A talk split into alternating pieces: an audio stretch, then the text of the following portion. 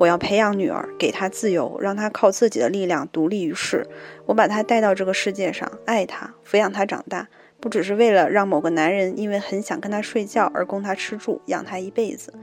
我要让她无所畏惧，真诚率直。我要让她独立于他人，把握自我，像一个独立的人那样接受生活，要比我活得更好。我们要无畏，要坦率，要自治，要自由，呃，要拥有独立生活的底气，这样我们才不会害怕失去，也才不会被他人左右。唯一能使我们从对这个世界的嫌恶中挣脱出来的，就是纵使世事纷乱，人们依然不断创造出来美的事物。听众朋友们，大家好，欢迎收听特立独行，我是主播大碗，我是主播小齐。我是主播一匹，呃，亲爱的听众朋友们，今天我们来一起讨论一部非常著名的作品，是英国作家毛姆的《面纱》。在讨论这部作品之前呢，我想先跟大家简要的介绍一下这部书。呃，这部书呢是毛姆创作的一篇长篇小说，首次出版于一九二五年。呃，这个故事呢是发生在中国香港和一个叫。梅坦府的地方，这是作者虚构出来的一个地方啊。呃，这个女主人公凯蒂·费恩呢，因为和在香港的助理布政司查理有这种不正当的通奸关系，被她的丈夫瓦尔特，呃，是一名细菌学家，发现之后呢，他就胁迫她去了，呃，中国的一个霍乱横行的梅坦府。呃，在这个期间呢，她的丈夫不幸染病去世了，然后最终这个女主人公凯蒂她回到了香港。呃，在最后呢，她又重新回到了她的故乡，和她的父亲和解，并且和她的父亲同往巴哈马群岛去生活了。女主人公凯蒂呢，她是一位生长在呃伦敦名利场的一个富家小姐，那她容貌很漂亮，但是精神很空虚。呃，同时呢，她是向往爱情，但是也很爱慕虚荣。她有一个非常强势的母亲，然后在她这个待字闺中期间啊，经常跟她的母亲呃发生一些冲突，然后受到她母亲的责备，因为她当时是一个呃大龄未婚女青年嘛，所以在当时那个社会条件下吧，面对这种婚姻危机，所以她就是经常受到这个家庭的一些苛责和压力。面对这些一系列的危机，她就决定给自己的生活来一种冒险。她就非常着急的，然后也是一个很对她来讲草率的决定啊，嫁给了一个她其实并不喜欢，呃，性格孤僻、沉默寡言，但是实际上是非常爱她的一位细菌学家，呃，也是可以说是一位医生吧，叫瓦尔特。然后在结婚之后呢，她就跟随她的丈夫，嗯，因为她工作的关系嘛，就来到了香港。呃，这种冲动的经历其实给她结婚之后的这种，呃，不稳定的生活埋下了一个伏笔。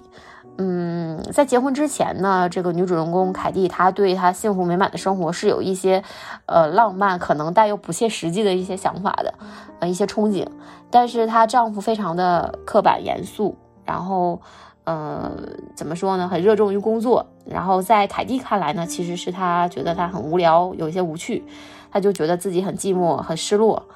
然后也因为她本身的这样一种，嗯，精神的空虚。然后一些虚荣的这种爱好，他就不久之后就被一个花言巧语，然后很多情的有妇之夫查理·唐森，呃，勾引俘获，然后他们俩就开始了一段这个婚外情。呃，在这个婚外情败露之后，嗯，这个她的丈夫，呃，就可以说是因爱生恨吧，就对她进行这种报复，然后，嗯。在这个过程中呢，他体会到了这个他的情人的这种无情和冷漠。也就是说，他本来以为他的这个情人是跟他真心相爱的，但是在这个做抉择的过程中，他发现他情人其实只是对他有一种玩弄的这个意思。然后他就陷入到了一些深深的这种思考和悔恨之中。呃，在陪同她丈夫去这个梅坦府的这个过程中，她也重新的认识她的丈夫，然后也重新思考自己的人生选择和她未来的人生之路。嗯，可以说在亲历了嗯丈夫的死亡，还有这个灾情、这个疫情的这个过程，她就彻悟了她的丈夫的感情，也彻悟了自己对于人生的一些了解，也坚定了自己就是重新寻求自己的这样的一种意志和决心。所以最后呢，她毅然的返回了自己的家，然后重新的开始一段新的人生。嗯，可以说这部作品呢，它。呃，是作者他根据自己呃在这个二十世纪初他游历中国的一些亲身的经历创作而成的。呃，根据作者毛姆他本人在序言里的说法，这部小说它的灵感有两个出处。呃，一个是他去意大利的时候读到但丁的《神曲》中炼狱篇的一个情节，呃，其中写到这个西耶纳的一个贵妇，她因为她丈夫怀疑自己出轨，将这个这个妻子带到了位于这个马雷马的一个城堡，期盼着这个毒气将他的妻子毒死。另一个说法是关于毛姆在旅行途中听说过的一个在香港的中呃在香港的英国女人的故事，就由此这两个呃点作为蓝本，就确定了这个故事的情节和人物的原型，然后这个面纱的这部作品也由此诞生。嗯，以上呢就是对这部作品简要的一些介绍。呃，我们分别读了这部作品之后，其实想跟呃另外两位同学谈一谈关于对这部作品的印象和读后的感受。呃，下面，呃，谁先谈一谈呢？嗯，我先来说吧。就是，呃，这本书我从我的个人的阅读体验来讲，我觉得其实读起来是比较容易的。它的人物关系呢，其实相对简单，然后故事的情节，呃，也并不复杂。其实就是像刚才大碗说的嘛，就是主人公凯蒂婚后几年其实发生的事情。但是小说中的人物形象塑造，其实，嗯。又很丰富和饱满，我们能够看到无私隐忍，然后心怀大爱的瓦尔特，也能看到风流自私的唐生，还有远离故土奉献一切的修女，还有那个女院长，呃，以及被情欲蒙蔽又在辗转奔波中最终呃找到了自我觉醒之路的凯蒂。呃，这个小说其实主要讲的就是用一句话概括，就是有一个很爱自己的老公却出轨了风流渣男的妻子的成长蜕变之路。复杂来说呢，小说中的人物就像这本书的名字“面纱”，呃，呃，就像这本书的名字一样，就小说中的人物形象都戴着面纱。我觉得适合恋爱脑或者是指望靠婚姻、爱情啊来解决生活中不如意啊、生活中困顿的人来读一读这个小说，可能会给你当头一棒吧。就是这是我简单的一个读完这部作品的一个感受吧。嗯，我我觉得我也是第一次读这本书，我觉得也是很好读的一本小说。然后再看，呃，刚开始看第一章前几行就有一种预感，哎，他们两个好像就是在偷情。然后呢，这个开头首先就非常吸引我，我因为我想知道他俩到底是不是在偷情。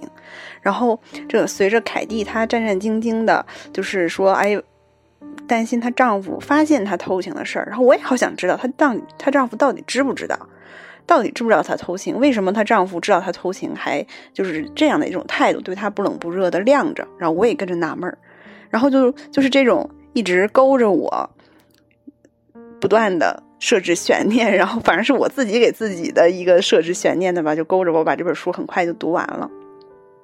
然后包括后面的剧情，就是也是这样层层推进的。我是觉得整个小说写的非常顺畅。然后也非常精彩，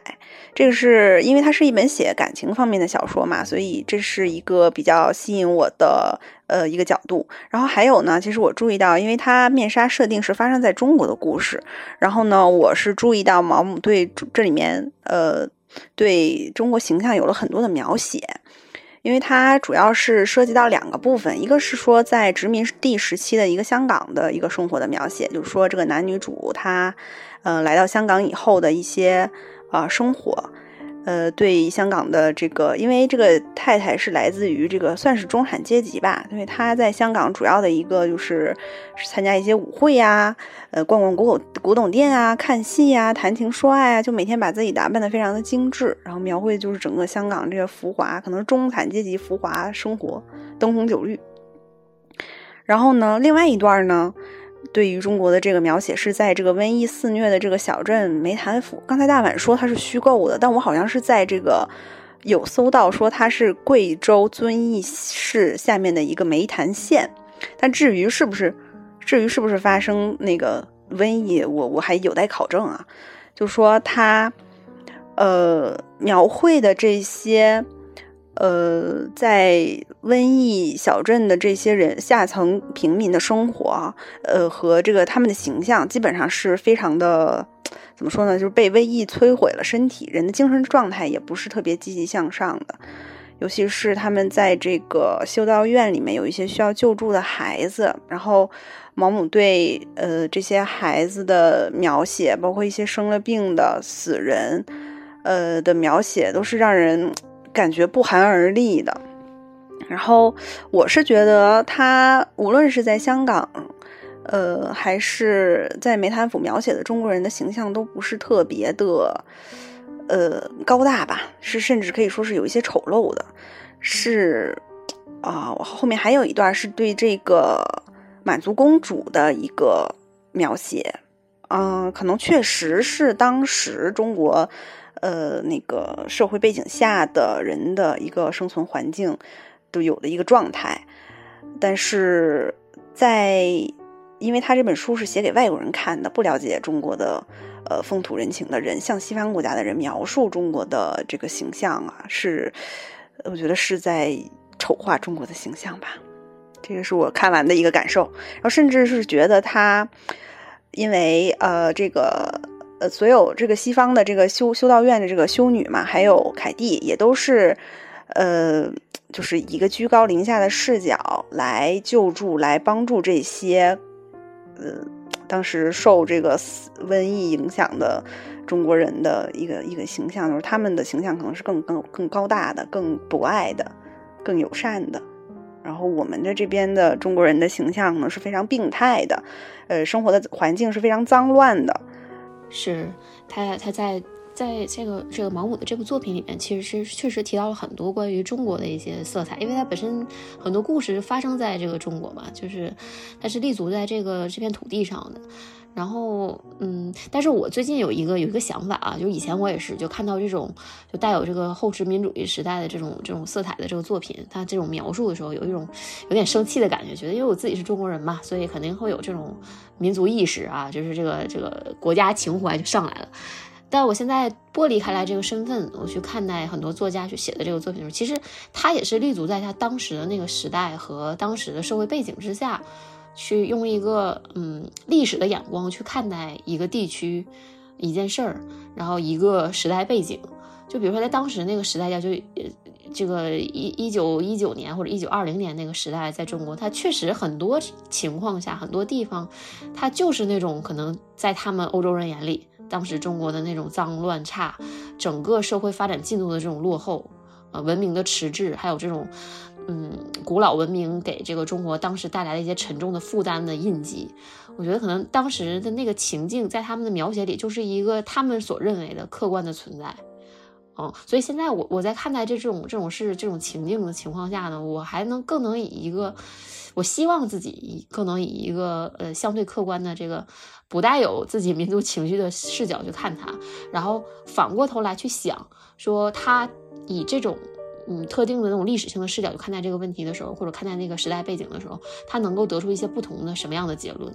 嗯，我现在就希望自己能够那样想，虽然我不知道这样想对不对啊，但但我觉得剥离掉自己的情绪去看它，可能会看到一些不一样的东西。嗯。嗯，对对对，呃，这个是我刚才根据这个呃小齐说的这些事情想到的一些点啊，然后我们继续来谈这部作品吧。那相信我们几位同学读了它之后呢，肯定对一些呃其中写的很好的这个段落啊，或者是一些精彩的部分有一些印象。嗯，那要不要来分享一下我们认为呃印象最深刻，或者是自己最喜欢，或者是最有感悟的一些篇章或者是段落呢？嗯，我们来共享一下好不好？我先分享一段，呃，是在文章的最后了，就是，呃，凯蒂她跟她的父亲和解，我要培养女儿，给她自由，让她靠自己的力量独立于世。我把她带到这个世界上，爱她，抚养她长大，不只是为了让某个男人因为很想跟她睡觉而供她吃住，养她一辈子。我要让她无所畏惧，真诚率直。我要让她独立于他人，把握自我。像一个独立的人那样接受生活，要比我活得更好。这里面，凯蒂跟他父亲讲说，希望以后培养他的女儿成为一个独立的人，呃，一个无畏坦率的人。相信他是呃经历过所有之前我们提到的那那一切哈，真正的意识到身为女性最重要的是要独立自由的生活。那也正是这一段话，他呃算是他自我觉醒的一段内心独白吧。然后也把这一段话送给所有的女性听众朋友。嗯，我也是喜欢这一段感悟比较多，是因为是能够看到凯蒂从一个。呃，虚荣庸俗的女人，然后她经历了无爱的婚姻，婚后出轨，还有被丈夫发现，然后又遭到了情人的背叛，还有她在啊梅坦府在疫区的这种经历，看到了呃修女啊，也包括看到了她丈夫瓦尔特的工作，她也在修道院中的工作，呃，在修道院中进行了工作，然后在这过程中逐渐获得了成长，也获得了自我的救赎。最后呢，丈夫死去，然后回到家乡。生活的这个过程中呢，也逐渐觉醒。呃，我也觉得这段话其实是，嗯，作者毛姆借着凯蒂的经历和生活，也是借着凯蒂的口吻，讲出我们女人、女生应该追求什么，应该给自己划定怎样的底线啊，要清楚的认识到独立的重要意义。我们应该去工作，应该有独立的思想，我们要无畏，要坦率，要自治，要自由。呃，要拥有独立生活的底气，这样我们才不会害怕失去，也才不会被他人左右，也不会，呃，就是我们的生活需要必须依赖他人。呃，我也是觉得这段话值得我们好好的思考。嗯，上面就是我跟小齐一样而印象深刻的段落。嗯，这这段话真的，我觉得我看的时候，我我都我我都觉得这句话，如果我们分享段落的话，真的有必要把它跟大家分享一下。呃，还有一点我觉得很重要，就是这个女主人公凯蒂，她为什么经历了这么多之后，她有这种感悟呢？我想的是，呃，就是有些女孩子她可能，嗯，被一些停留在浅层的甜言蜜语所吸引，觉得，哎，这就是人的温柔、人的善良、人的闪光点，但可能她只停留在了一个表层的，我想让你。认识到我是一个什么样的形象和状态，我想给你留下一个什么印象，而刻意的展示出来的一种迷惑人的，就像这个标题说的面纱一样。嗯，所以就是在在我们成长的过程中呢，呃，就像刚才小齐跟一皮都提到的，呃，学会独立重为什么重要呢？就是呃，你能够以一个脱离于任何人掌控的一个视角，呃，一个就是自己的立足点去。看待这个世界，然后，嗯，这样够才能够去摒弃掉一些不必要的迷惑。然后，我我想跟大家分享的，就是有两段，其实我觉得是也是这个这个作品里可能最著名的一一段话啊，就是主凯蒂的丈夫，呃，瓦尔特，呃，知道这个女主她出轨，她跟她的情人偷情之后，他们两个摊牌之间，他说的那段话。呃，就这段话，其实如果乍一看挺感人的，就是我我觉得就是挺挺挺震动人的。但当时我我看到之后，我其实心里非常难过。我心里想的是，这样一段震动人的话，或者这样一段感人的话。它不是像一个言情小说里面，就是一个女主、一个男主跟一个女主表白说：“哇，我多么爱你，怎么怎么样，我你对我对我多么多么重要。”不是，而是在这个丈夫对这个妻子彻底死心之后，在这个丈夫他对他妻子这种非常真诚的爱破灭之后，他反躬自省，他看待他们两个字之间的关系的时候，把这段话拿出来放在台面上讲的时候，其实一切美丽的童话已经幻灭了的时候，再看这句话。这段话我就觉得非常的难过了，嗯，跟大家分享一下他这段话，他是这样这样跟他妻子讲的。他说：“我对你根本没抱幻想，我知道你愚蠢、轻佻、头脑空虚，然而我爱你。我知道你的企图、你的理想，你势利、庸俗，然而我爱你。我知道你是个二流货色，然而我爱你。”为了欣赏你所热衷的那些玩意儿，我竭尽全力；为了向你展示我并非不是无知、庸俗、闲言碎语、愚蠢至极，我煞费苦心。我知道智慧会令你大惊失色，你最怕这些，所以我处处谨小慎微，务必表现得和你交往的任何男人一样，像个傻瓜一样。我知道你仅仅为了一己之私就跟我结婚，我爱你如此之深，这我毫不在意。据我所知，人们在爱上一个人。而不得回报时，往往感到伤心失望，继而变成愤怒和尖刻。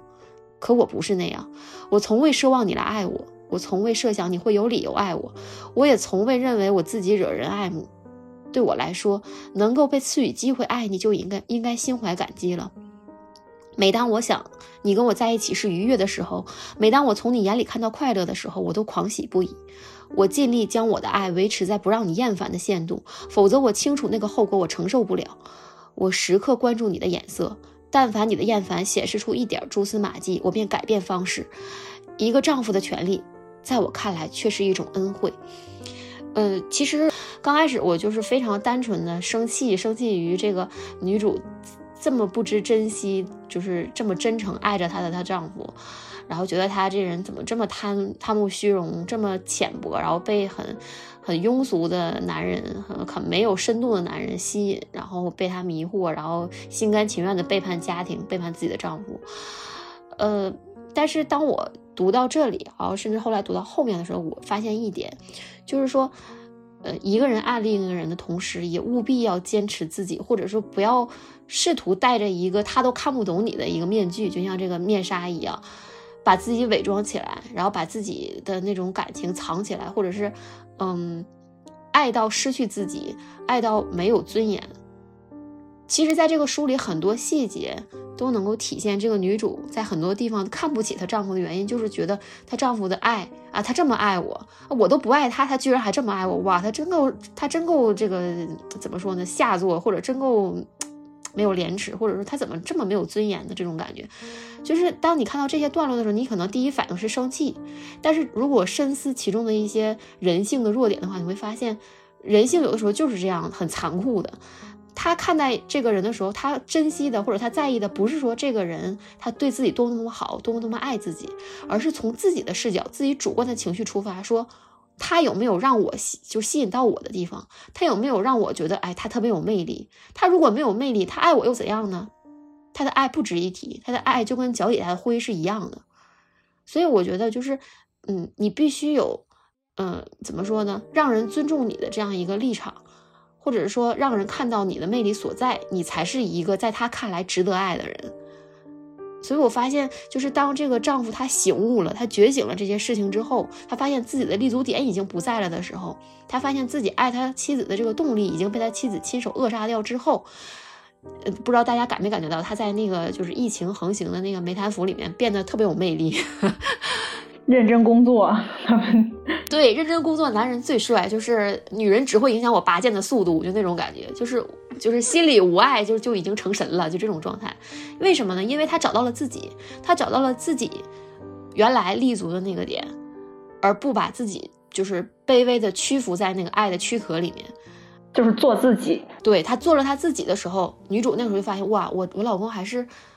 蛮有魅力的嘛，他就是做大夫、做医生，他治病救人，他救死扶伤，他呃认真、温和、宽厚、博爱的对待每一个人。说哇，他这么有魅力，他浑身散发的闪散发着是圣光，就这种感觉。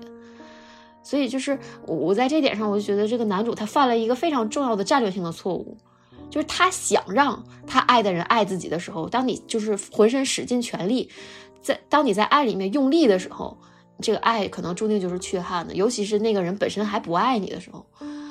嗯，所以我觉得就是，呃，如果谈到看这本书得到一个什么爱情或者婚姻的启发，就是说，一个好的关系，一个健康正确的关系，应该是你自然而然，你在这个爱，在这个两个人之间的关系里，你找到了自尊和自信，然后同时你给对方以一种哇，这个人他有闪光点，他是一个自尊自信的人。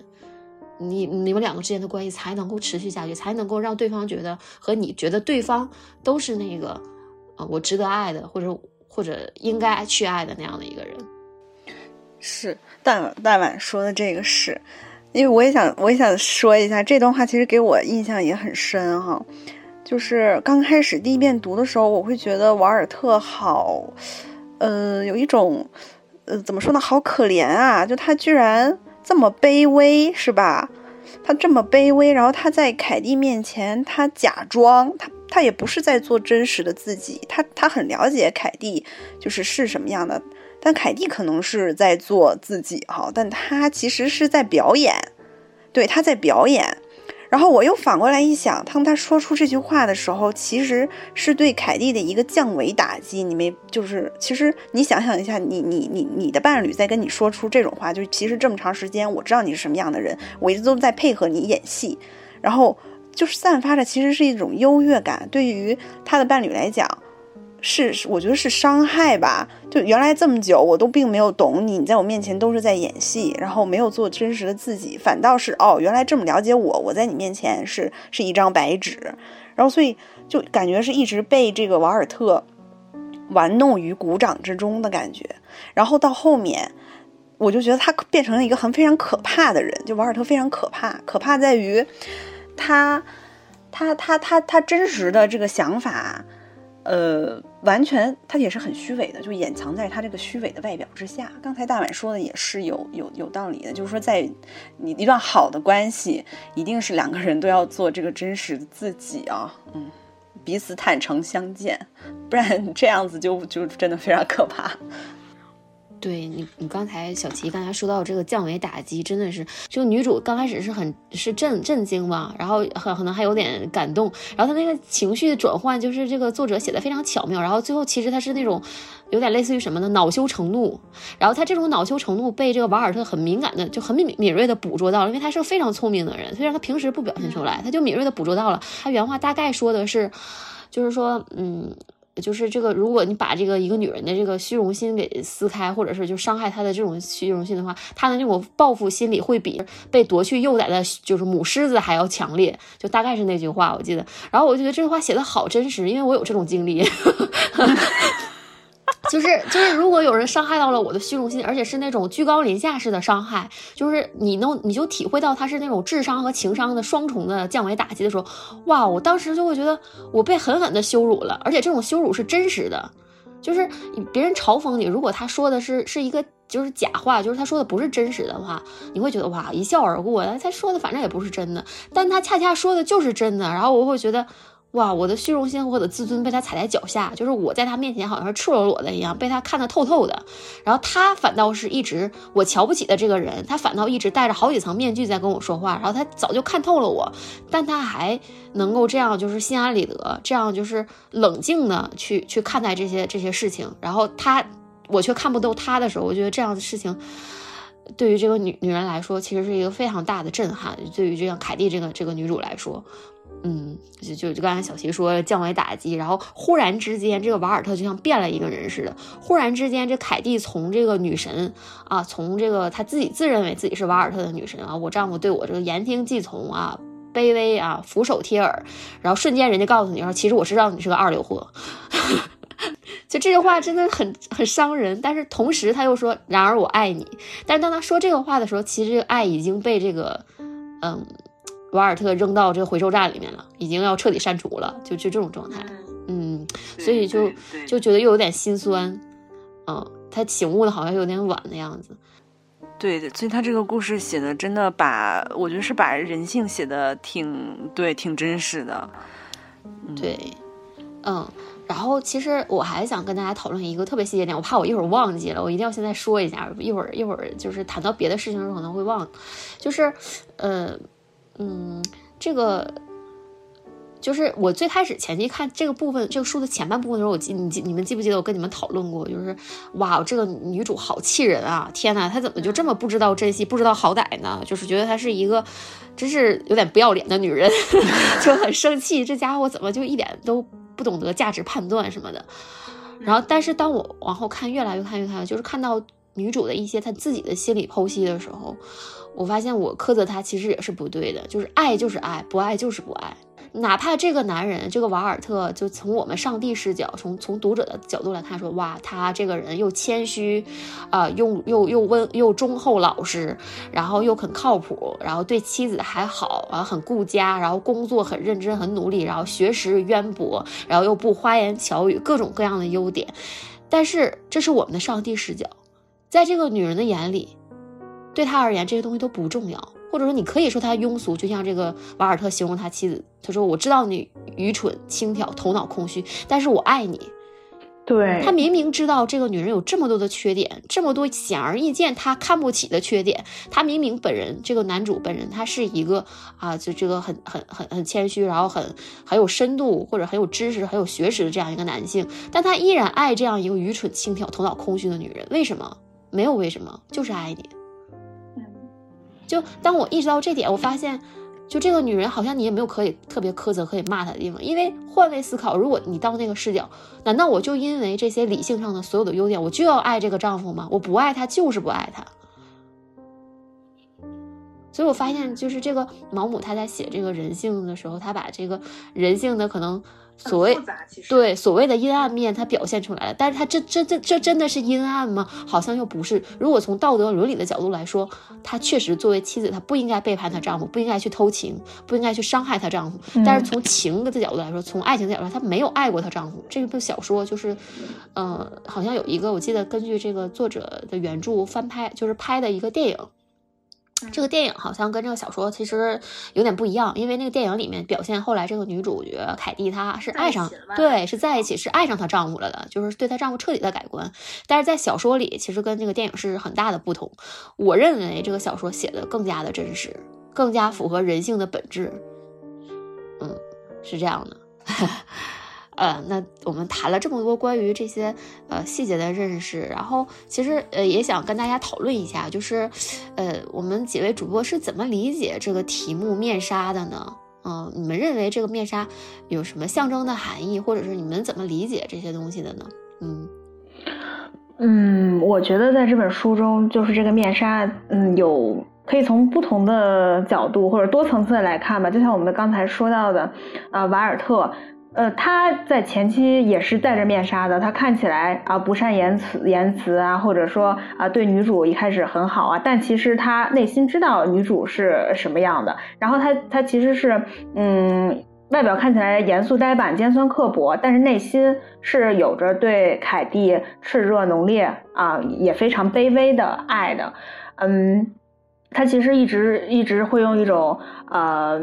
就瓦尔特的性格也是很矛盾的，看似呃漠不关心，实则挺小心翼翼的，所以是用一种比较高傲、冷酷，然后比较决绝的形式嘛，在将妻子留在身边，也是用一用一层厚厚的面纱来掩盖自己在爱情中比较卑微的这个地位。凯蒂呢，呃，在也是我们也能够看到他的变化，就是随着他前妻那样就是。偷情被发现之前那样虚荣啊、自私，然后热衷于寻欢作乐这样的一个人，但是他这样的性格其实一部分是因为他呃母亲啊，或者说原生家庭对他的影响，然后随着他到疫区霍乱，还有见识的一些呃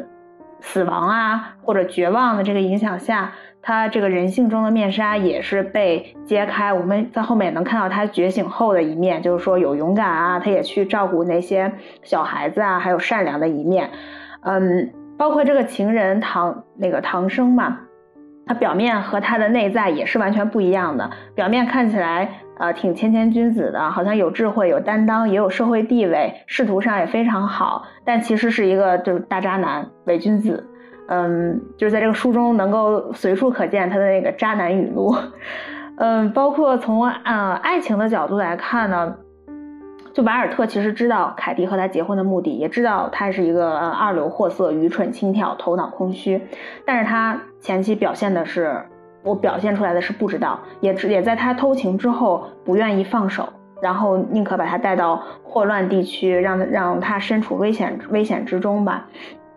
在这个爱情的面纱之下，瓦尔特的爱情是绝望的。嗯，就像之前我们在群里讨论的，与其说他恨他后面恨凯蒂，也不如说他更恨他就是爱上凯蒂的自己啊。反过来，可能凯蒂自始至终都没有爱上他，他们的结合本身就是错误。嗯。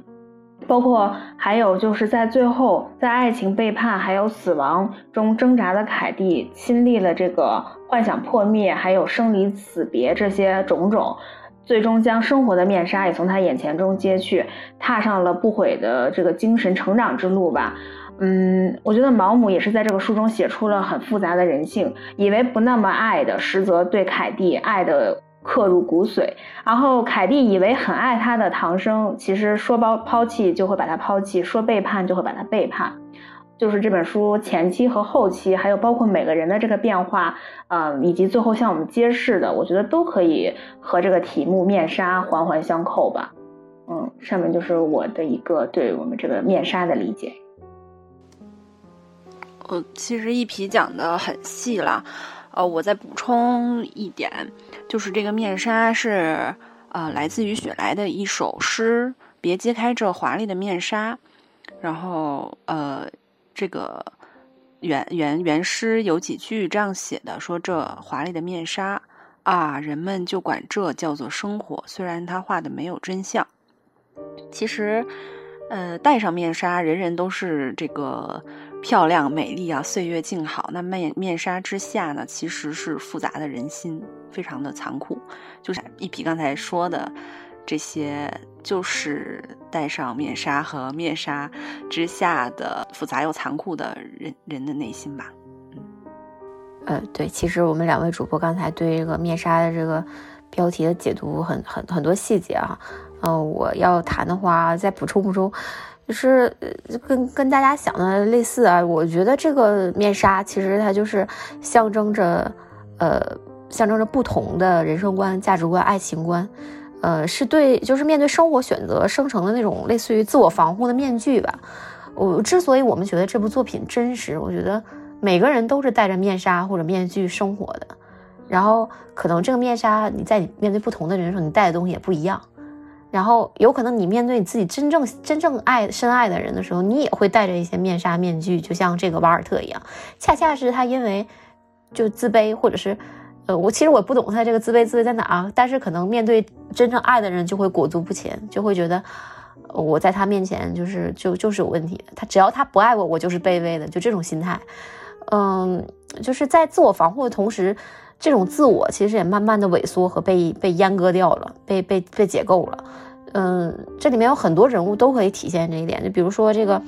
嗯，这个凯蒂她母亲，这个女主她母亲的这个面纱，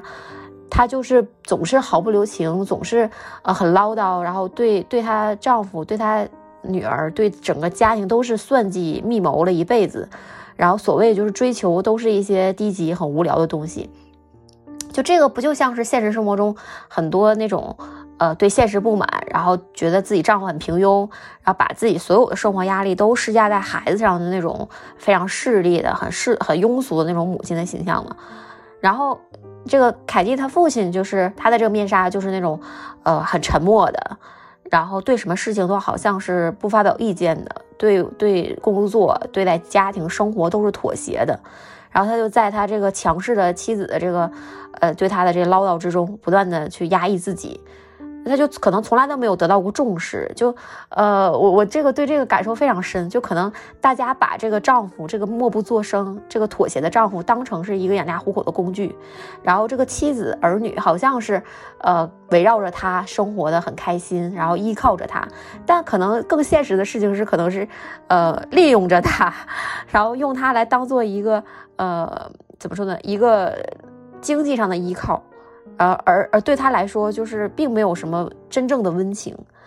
然后这个瓦尔特呢，他可能就是很严肃、很崇高的这种面纱，总是沉默，然后，呃，总是嗯不表达自己。然后等他由由爱生恨之后，他又把这种面纱换成了一种，嗯，那种很极端的，或者是说那种强烈的恨，然后用这种恨裹挟着自己，最后走向了自我自我毁灭、自我灭亡。嗯，我记得里面有一句话说：“他说他用一袭华丽的袍，将一位轻仆的女子装扮，然后将她放进教堂里供着她，膜拜她。到头来发现她败絮其中，于是他既不肯原谅他自己，也不肯原谅那个女人，他的灵魂就受到了伤害。然后这个对于这个凯蒂而言，就可能她的面纱就是，呃，虚荣啊，很轻浮。”然后她仗着自己是年轻漂亮，就是有无数年轻的时候嘛，有很多追求她的对象，觉得她长得好看嘛，然后很活泼，很吸引人。但是时间长了，她就是觉得我要取得一个社会地位，我不能在我妹妹之后结婚，我不能成天被我妈天天这么唠叨，我要让大家认为我是一个成功的女人，我不能让大家觉得我要嫁一个各方面都不合适的人，所以他就赶紧戴上了一个面纱。那样匆匆的、虚荣的、虚伪的接受了那个他一点没感觉的瓦尔特的求婚，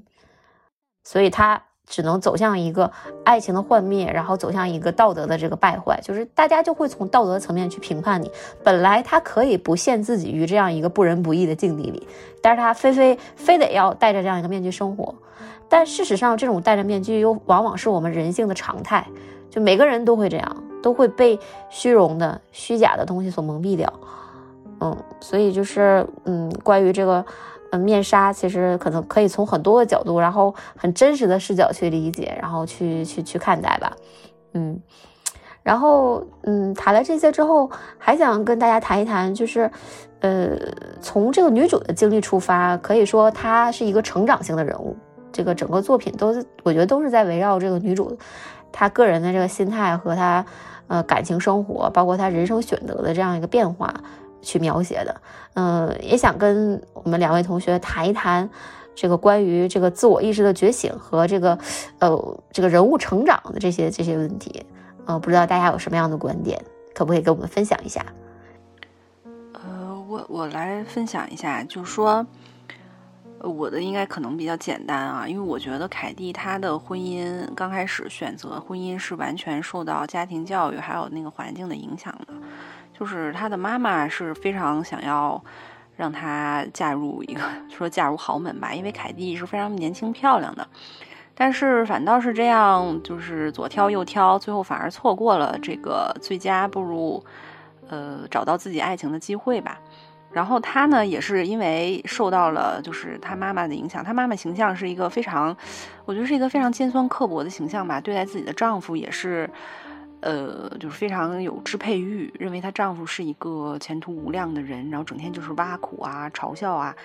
然后对自己的女儿也是把女儿当成一个，把女儿当成一个，就是嗯。提升阶层，然后就是啊，对对对，实现他自己可能是，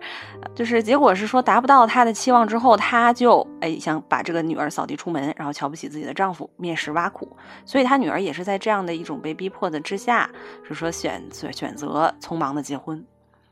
当然，凯蒂她本性。呃，当然，他选择进入婚姻确实是非常不负责任的，通过这种方式，嗯，但是我觉得他是受到了这个家庭原生家庭教育的这个影响。我我分享一下吧，就是，嗯，凯蒂是一开始就是闪婚嘛，闪婚的理由其实就源于他这个原生家庭赋予他的这种。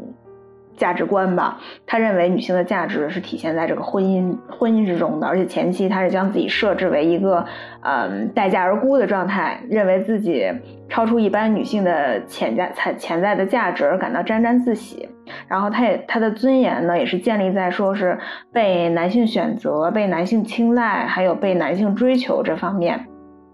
就是所以前期的凯蒂，她就是一个比较愚蠢、轻浮、虚荣，嗯，这嗯被虚假的浪漫所蒙蔽这样的一个形象吧，呃，依附男人生活，每天就是在有趣的派对中消磨时间啊。我觉得她的自我意识觉醒，其实反而是呃从她的丈夫发现她出轨以及被情人背叛时开始，逐渐开始逐渐，呃。觉醒吧，她失去自我的这个状态，就是到她面临还有面临霍乱之前啊，被丈夫的冷酷以及情人的背叛所打醒。某种意义上，她逐渐开始明白自己其实是无依无靠的。嗯。还有就是到梅潭府的经历，让他看到了呃修女们无私的奉献，还有也感受到了呃他自己的渺小，还有一些生命的伟大。呃，去陪伴那些被收养的孩子们，来然后聆听呃修女们的祈祷。呃，在灾难面前实现了他他的一个个人成长，也是渐渐获得了心心灵上的平静吧。他在爱情和婚姻之外找到了他。实现自我的价值的，通过工作啊，通过照顾孩子，找到了他实现自我价值的一个道路。嗯，从凯蒂的经历来来来看呢，我就觉得我们女女生的自我意识的觉醒，就是需要经历，需要呃当头棒喝，需要环境的变化，也需要了解这个世界上存在的多种可能性和不同的人的不同的活法。就像那个话说的，就说人生有三见：见天地、见众生、见自己。见天地之敬畏，所以谦卑；见众生懂怜悯，所以宽容；见自己明归途，所以豁达。呃，也是觉得无论如何，我们女生在爱情中都不要失去自我。呃，其实也不仅说是在爱情，爱情当中吧，人生就是一个不断遇见新事物、了解新的观念啊，以及不断修正和不断发发现的过程。所有的经历都是有意义的，所有的经历，呃，其实无论好坏。对我们的自身的独立，还有内心的成长，都是重要的。嗯，世界也是很辽阔的，永远不要让自己只在爱情当中被禁锢吧。嗯，就像海凯蒂从婚前到婚后，还有到梅坦府的一系列经历，其实是遇到的各种人啊，各种事儿，帮他最终认清了自己。啊，我们也应该在生活中多去感受，多去经历，多体验，多反思。嗯，和真正的自己和平相处。呃，揭开这个生活的面纱，才能获得真正的成长吧。嗯，上面就是我的一个感悟。我我对这个，呃，故事里的人物成长也有一些想法啊。我我看这个故事，这个女主角凯蒂，我就想到另外一个很经典的人物，大家可能也知道，就是那个飘，呃，《乱世佳人》啊，那部作品里的那个女主角，那个斯嘉丽。哦，我觉得她就是他们俩有点有点类似，有点相像，就是他们前期或者是整个故事里呈现那个状态，就是一个很有有很有生命活力，然后很活泼，然后呃就是很很自我，然后做的事情就是我我我我行我素，然后我我要做这件事情是出于我的考量，我喜欢我爱，然后我就看这个面纱里面她。这个女主她有一段话，我觉得说的很好啊，就是她即便在道德上有亏，但是又好像是，在这个在这个她说的这段话里面，好像又是正确的。她说：“我觉得你对我有失公正，因为我愚蠢、轻佻、虚荣，你就责备我，这对我是不公平的。我就是这样被教养大的，我身边所有的女孩都是如此。你不能因为一个人不喜欢听交响音乐会，就责备他不会欣赏音乐。你不能强求我不具备的东西，否则对我就是不公平。”我从来没有欺骗过你，假装我会这会那。我有的仅仅是可爱、漂亮、天性活泼。你不能指望到集市的货摊上去买珍珠项链和貂皮大衣，你去那儿买锡做的小号和玩具气球的，买不到别的。就是他这段话就让我感觉到了，嗯，他是说他他从小受到的教育，就像刚才，呃，一皮跟小齐说的，就是这个攀附权贵。在这个女孩，她心里，她自己追寻的就是她内心渴望的真谛，渴望爱，就是她在这个爱里面，就就充满了勇气，就是她，包括她，她觉得自己不怕离婚啊，不怕什么诉讼，啊，不怕这个跟她跟她丈夫挑明了，不怕其他人道德谴责，只要我爱的那个人敢爱我，我爱的那个人敢娶我，这就没有什么问题。所以说，她其实是一个很有勇气，但是。嗯，又有点缺乏同理心，然后缺乏善良的那种那种，很有很有很有活力，然后很有生命原力的这样一个女孩子。然后，但是她，但是只有这样的生命原力，只有这样的活力的人是是有所欠缺的，所以她也遭到了报复嘛，就是被被真爱她的人给放弃掉。嗯，等她跟她丈夫到了这个梅坦府的时候，在这个人间炼狱里，她就逐渐的寻回了自我。在那个地方，她就是看到了那些修女们不惧生死的那种大义，然后也看到了这个出身于这个法国名门望族的那个修道院长的那种无私奉献。然后这些人，他们坚守自己的那个信仰，然后用爱和无私去照顾那些就是非常病弱的病人和孤儿。呃，这个在满城都是恐慌的这样一个霍乱的中心地带。还有这样的一群人，他们是生死无畏的，是能够竭尽所能为他人付出，而不是简简单单的考虑是我快乐，呃，我的情欲，呃，我爱与不爱，呃，别人爱与不爱我，他并不是考虑到这些我的收获，我的付出，而只是想要让这个世界变得更好。而那个在自己眼里可能一无是处、无趣无聊的这样的一个，呃，枯燥乏味的丈夫，在梅坦府却收到了所有人的高度的评价。他就不再是那个刻板的木头人，他有了灵魂，有了生机。他是那个让人心生敬意，然后医德很高尚的大英雄。然后这个凯蒂，他在修道院的这段日子里，他也学会了耐心的照顾人，学会了怎么去爱。然后他对孩子们都很真诚，也换来了别人的尊重和爱。这也是让他。从他原来那种啊，被就是跟人调情啊，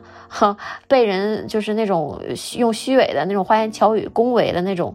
呃，那种那种境地里挣脱出来，他有了一种前所未有的这种自豪感。所以在这个过程中，当他有了价值立足，当他知道什么是能够值得尊尊重，能够是被这个世界所需要的这个价值点的时候，他就不断的找到了自我，找到了自己与别人不同的地方，也发现了别人的可能深藏其中的价值，比如说她丈夫的，或者是周围其他那些本来她所不欣赏的特质，她也发现了新的价值。嗯，所以我觉得这个可能是这个女主在这个经历了困苦艰难这个过程，经历了由爱转恨的这样一个可以说人生的艰难时刻，她却得到了不一样的成长。嗯，所以我就是想到这个作品里还有一段话，我我特别想分享给大家，就是我觉得看完这部书，它给我很多力量。他是这样讲的，他说：“我怀疑他们的理想是否镜花水月，并非如此重要。”他们的生活本身已经成为美好的东西。我有一种想法，觉得唯一能使我们从对这个世界的嫌恶中挣脱出来的，就是纵使世事纷乱，人们依然不断创造出来美的事物。人们临摹的绘画、谱写的乐曲、编撰的书籍和人们的生活，而其中最为丰饶的美，就是人们美丽的生活，那是完美的艺术杰作。嗯，所以就是在每个人都戴着面纱、戴着面具生活的这样一个真实的世界里，我们所体会到的真实的生活，有可能它给你带来了就是艰难困苦，可能是一些甚至是一些很绝望的东西，甚至是本来那种很很很美好的爱变成了很残酷的恨，这些都是非常真实的在我们生活中存在的东西，但我们依然可以从中得到一些嗯最重要的成长。我觉得这个是这本书带给我一个最大的力量，而不是呃一要要仅仅依赖于一个男人爱与不爱我，他对我的爱就是爱爱我欲我生，恨我欲我死的这种状态，我不要仅仅的沉浸在其他人对我的这个情感的投射。我觉得这本书能够给人带来这样的力量。嗯，呃，谈到这儿，话已至此，就是我相信这本书。可能也给我们的主播或者是读者朋友们，听了我们这期节目的朋友们，可能有一些呃婚姻啊或者爱情啊这些观念上的启发，或者是一些不同的想法。不知道我们的主播，呃有没有什么一些细节啊，或者是一些自己的独特的感悟，想要跟大家分享一下的呢？嗯，我先来分享吧。我有呃两三点吧，其中有两点是关于婚姻的，还有一点是关于恋爱的。呃，首先关于婚姻的呢，就是通过读这本小说，其实我是能够看到，我们都能够看到凯蒂的这个婚姻悲剧，所以我的感悟就是，千万不要选择进入无爱婚姻，就是爱是婚姻的第一前提和基础。嗯，就像这个漂亮幽默让众多男人着迷的凯蒂，迫于年纪、世俗标准，还有逃离她的原生家庭，以及和自己的妹妹虚荣。的进行比较，最终很草率的嫁给了沉默寡言、不善言辞、毫无情趣，而且和他认识没有多久的这个瓦尔特。瓦尔特就完全不是凯蒂喜欢的类型，凯蒂对他就没有爱意啊。还有就是，呃，但是凯蒂，但是这个瓦尔特是拥有一定的社会声誉和财富的。嗯，其实我也想说，在婚姻中，金钱和爱情是不能相互转化的。当然，我们想追求的是两者能够达到一个平衡，就是啊，那我们在爱情这个前提下，当然条件啊、物质条件啊、各种条件都不错，能达到一个平衡，但是是最好的状态。但是金钱或者社会地位它并不能转换成爱情。就像呃这本书中，瓦尔特有一定的呃是细菌学家，有一定的社会地位，但是不爱就是不爱，即使在后面他对他在啊百般。照顾啊，或者说对他好啊，也依然不能转换成爱情啊。还有就是，只有爱情的呃婚姻也无法变出面包来。所以就是，嗯，在选择的时候，我觉得应该在爱情这个前提下，呃，尽量二者达到一个平衡吧。呃，还有我想说的就是，嗯，我们广大女女性朋友们不要把婚姻当做救命稻草。就像从古至今，我们都会听到有一些什么，例如。工作好不如嫁得好，或者老公负责赚钱养家啊，老婆负责貌美如花等等，类似于这样的比较扭曲的观念，其实是就现在主流社会上应该还是会听到这样类似于这样的话来不断洗脑女性。啊，其实爱情或者说婚姻有温暖的一面，也有残酷的一面。这个爱情的冒险可能换来致命的打击，因为毕竟目前我们还是处在一个父权制度下吧。婚姻其实对于女性来讲还是有一点点吃亏的，呃，所以不要因为爱以外的任何理由作为首选去选择结婚，只为了摆脱当下的。处境啊，盲目进入婚姻，其实只会让之后的处境更加糟糕。就像现在很多可能二十几岁的女生啊，被家里催婚，或者说因为同辈压力，就是我看到朋友啊、同龄人陆续都进入婚姻了，然后自己着急啊等等原因，选择匆匆的步入婚姻，呃，或者是有一些在婚姻方面有一些错误的认识吧，认为我现阶段生活不如意，是不是因为我没有谈恋爱，因为没有结婚，呃呃。就是还有一些女生会觉得生活太难了，我找人嫁了吧，或者说我生孩子当全职太太就不用工作了，我老婆或者婆家来养我吧。但其实所有的这些在后续的生活中都会明码明码标价的从别的地方向你讨要回来，就是可能会之后没有自己可以支配的时间，没有自由，因为伸手向呃老公或者婆家要钱而没有话语权。呃，我也是想到波伏娃在《第二性》这本书中谈到的，啊，他是这么说的：说对于大多数女人来说，即使允许她独立，爱情仍然是最有吸引力的道路。承担自己生活这种事是令人焦虑的。男人的幸运在于成年的时候还有小时候，呃，别人就迫使他踏上最艰苦但是也最可靠的道路。女人的不幸就在于她几乎被不可抗拒的诱惑包围。一切都促使他走上容易走的斜坡，人们非但不鼓励他奋斗，反而对他说：“他只要听之任之，滑下去就会到达极乐的天堂。”当他发觉海市受到海市蜃楼的欺骗时，为时已晚。他的力量在这种冒险中已经消耗殆尽。所以，其实解决我们生活中困顿现状的，就只有我们自己。对于大多数女生而言，婚姻中没有白马王子，也没有像童话中那样无可挑剔、十分完美的爱情。其实我们有的，即使进入了婚姻，也是日复一日的生活。就是指望靠婚姻来改变呃生活的困境，这个出发点本身就是错的。就跟女主凯蒂一样，她一开始选择加入婚姻，可能就是我要逃逃开这个家庭，我要比我妹妹嫁得早，比我妹妹找一个社会地位高的啊男性。这个出发点本身就是错的，而且婚姻本身也不是一件容易的事情。嗯。只有自立、自强、自信、独立，啊，才会在一段关系中更加轻松、更加自由。也也只有这样，我们才能在关系中做自己，这段关系才能更加的健康，啊，走得更加长远。希望我们都能拥有生而为人的勇气，嗯，独立的面对生活，承担生活的重担，而不是躲在女人这个标签背后，想要依附他人。然后还有一个我的感悟是关于恋爱的，就是从我啊个人经历，还有比较亲密的可能周围朋友的感情经历来看，我就发现女生在上大学的那个年龄段，就是二十五岁以前或者二十二三岁大概那个样子吧，在恋爱方面就比较容易犯蠢，也是在那个年纪比较容易遇到渣男。就是因为这本书，我们能够看到这个唐生这个大大渣男啊，然后也是想说，就是珍惜生命，远离渣男。嗯，但是有些女生她就是就像这个凯蒂一样，她就是喜欢渣男，好男人他们不喜欢的，就是这个也也是也是一个，嗯，就爱情观、婚姻观还不那么完备的时候，呃，可能渣男是容易利用这个。女生不成熟的一些婚姻爱情观念来进行感情的欺骗，嗯，我也是，就是觉得在感情中，大家多看看男人为你做了什么，而不是仅仅听他说了什么，就不要在恋爱中进行自我感动，就是以为他说的这个那就是一定爱我，或者就像凯蒂一开始以为的，他觉得唐僧一定会跟他老婆离婚，然后来娶她，就是因为一些甜言蜜语，然后呃蒙蔽了心智嘛，就不要在恋爱中自我感动。嗯，对，以上就是我对于通过这本书对于爱情和婚姻的一点小小的体会吧。哦，我想分享的就是先从这个凯蒂的爱情和婚姻选择来分享我的一些想法吧。就他刚开始在步入婚姻的时候，确实是不成熟、不理智的。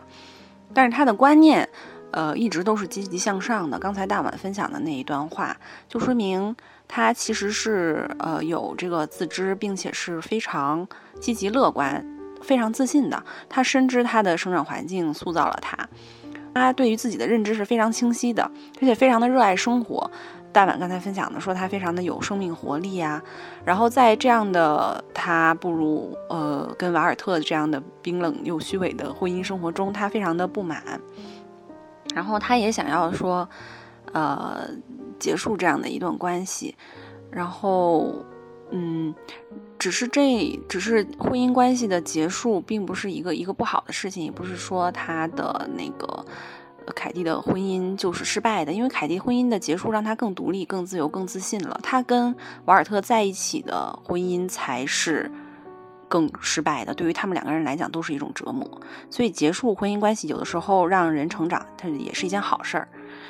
嗯，那其实千人千面嘛，爱情和婚姻都有很多种模模样，实在就是不好形容说什么样的爱情和婚姻是比较理想的，什么样的才是好的。我我相信很多人都很疑惑，因为，嗯，往往往就是短短的人生旅程当中，没有足够的经验去去体会很多次这种经历吧。然后我我是觉得没有完美的婚姻，没有完美适配的两个人，